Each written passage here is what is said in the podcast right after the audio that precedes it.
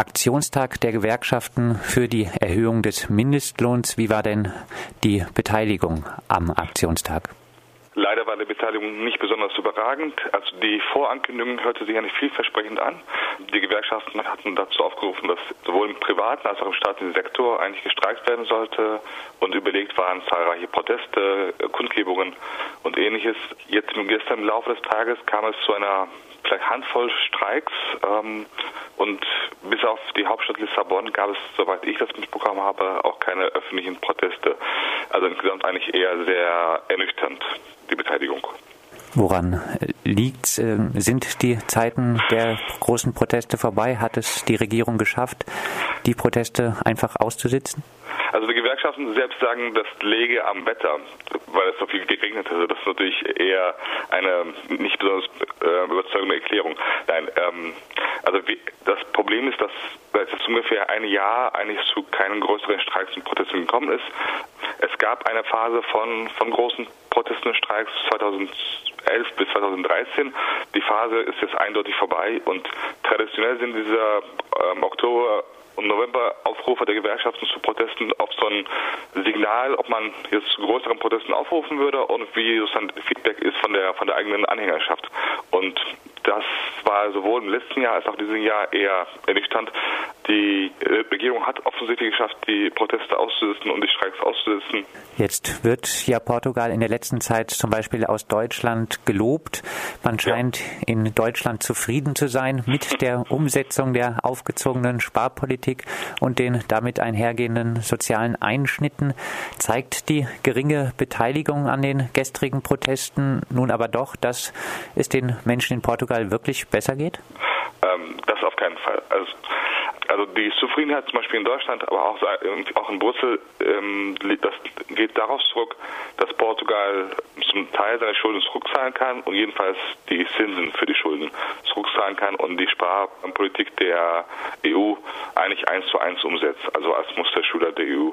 Da ist man in Berlin und Brüssel zufrieden. Die Menschen in Portugal sind natürlich mit der Situation überhaupt nicht zufrieden, ähm, weil die Arbeitslosigkeit nach wie vor sehr hoch ist, weil Massenarmut nach wie vor ein Phänomen ist und auch eigentlich ein Wirtschaftswachstum auch nicht absehbar ist. Also Portugal geht es nicht besser, aber es ist mehr und mehr so, dass viele Menschen in Portugal keine, keine Hoffnung daran haben, dass man jetzt mit weiteren Streiks und Protesten was ausrichten wird. Also es gab ja zahlreiche Streiks, zahlreiche Proteste mit zum Teil hunderttausenden Menschen, die auf die Straße gegangen sind. Diese ganzen Proteste haben relativ wenig bewirkt.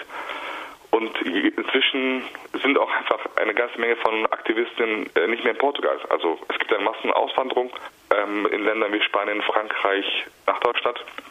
Das ist auch einfach viele, viele Aktivisten, die jetzt die sozialen Proteste organisiert haben, gar nicht mehr in Portugal sind. Also äh, Freunde von uns, Bekannte von uns sind inzwischen Berlin und Wien. Ähm, da es natürlich schwierig, dann Sozialproteste in Portugal zu organisieren. Am heutigen Freitagabend bist du Referent bei einer Veranstaltung in Nürnberg mit dem genau. Titel Krise, Schulden, Widerstand. Eine andere Politik ist möglich. Vor einiger Zeit gab es mal die Meldung über eine selbstverwaltete Fabrik, wo die Frage bestand, inwieweit es sich wirklich um Selbstverwaltung handele. Auch über diese Meldung hinaus erscheint derzeit in Portugal eine andere Welt möglich. Gibt es zum Beispiel verstärkte Selbstverwaltungstendenzen als Reaktion auf die Krise, wenn man sagt, protestieren mhm. hilft nicht mehr? Das wäre wünschenswert, das ist allerdings nicht der Fall. Also auch bei dem Fall der Keramikfabrik in Gaia, südlich von Porto, ist es so, dass es ähm, schien zuerst so, als sei es eine selbstverwaltete Struktur, aber inzwischen hat sich herausgestellt, das ist eigentlich ein recht äh, stinknormale, stinknormales Unternehmen, wo die ehemaligen Arbeiter einfach Anteile haben an, an, der, an der Gesellschaft, aber das Ganze jetzt überhaupt nicht ähm, selbstverwaltet funktioniert. Also es gibt Chefs, die bestimmen, was produziert wird und es wird für den Markt produziert. Also kein Vergleich zu, zu Befällen wie zum Beispiel Viome in, in Griechenland. Es gab 2011 bis 2012 äh, eine, eine Bewegung von verschiedenen Besetzungen von sowohl in Porto als auch in Lissabon also diese Bewegung, die, damals eigentlich aussichtsreich schien, wurde ja ähm, relativ repressiv niedergeschlagen. Seitdem gibt es eigentlich keine, keine sozusagen Antworten von unten, die jetzt jenseits von Streiks, Protesten und Wahlkämpfen eine andere Welt aufzeigen würden. Also ich werde auch heute Abend in Nürnberg ähm, das eher etwas negativer darstellen müssen, als es vielleicht in, manchmal in Deutschland ankommt. Das ist das, ist das, das Hauptproblem, dass wir nach wie vor in Portugal keine, keine selbstverwaltete Struktur von unten haben, die sozusagen eine andere Antwort geben können. Anschließend an das Thema Polizeirepression, was du gerade schon erwähnt hast. Ja. In einem Interview im Sommer letzten Jahres hattest mhm. du davon berichtet, dass Besetzungen mit starker Polizeirepression begegnet wird. Ein Phänomen, was weiterhin zu beobachten ist?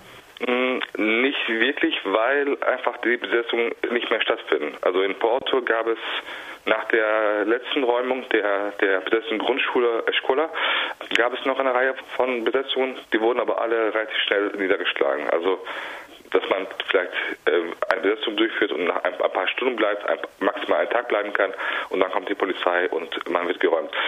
Inzwischen finden diese Besetzungen nicht mehr statt, weil auch da relativ viel Resignation da ist, da ist, dass man das eben nicht halten kann.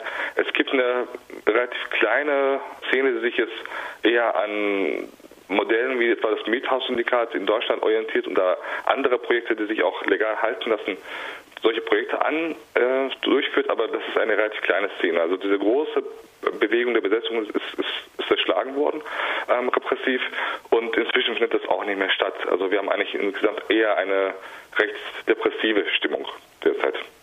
Klingt also alles erstmal ernüchternd. Vielleicht ja. abschließend noch eine Zukunftsprognose. Portugal eher Musterland einer neoliberalen Umstrukturierung mit Rückbau des Sozialstaats oder eher Beispiel für einen ganz anderen Politikwechsel hin zum Beispiel doch zu mehr sozialer Gerechtigkeit?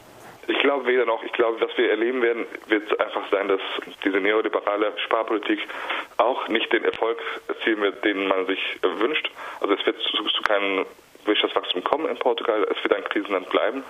Und es ist auch kein Weg aus der Krise jetzt sichtbar. Es hat sich jetzt eher so stabilisiert, dass Portugal gerade mal in der Lage ist, durch den Verkauf von Staatsbetrieben ähm, seine, seine Schuldenzinsen zurückzahlen kann.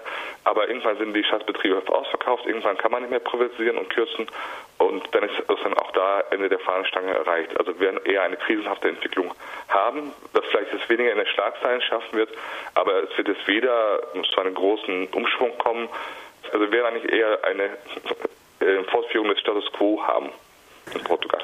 Das sagt Ismail Küpeli, Politikwissenschaftler und Aktivist, der längere Zeit in Portugal gelebt hat, zur aktuellen Situation in Portugal und zu den Protesten der Gewerkschaften.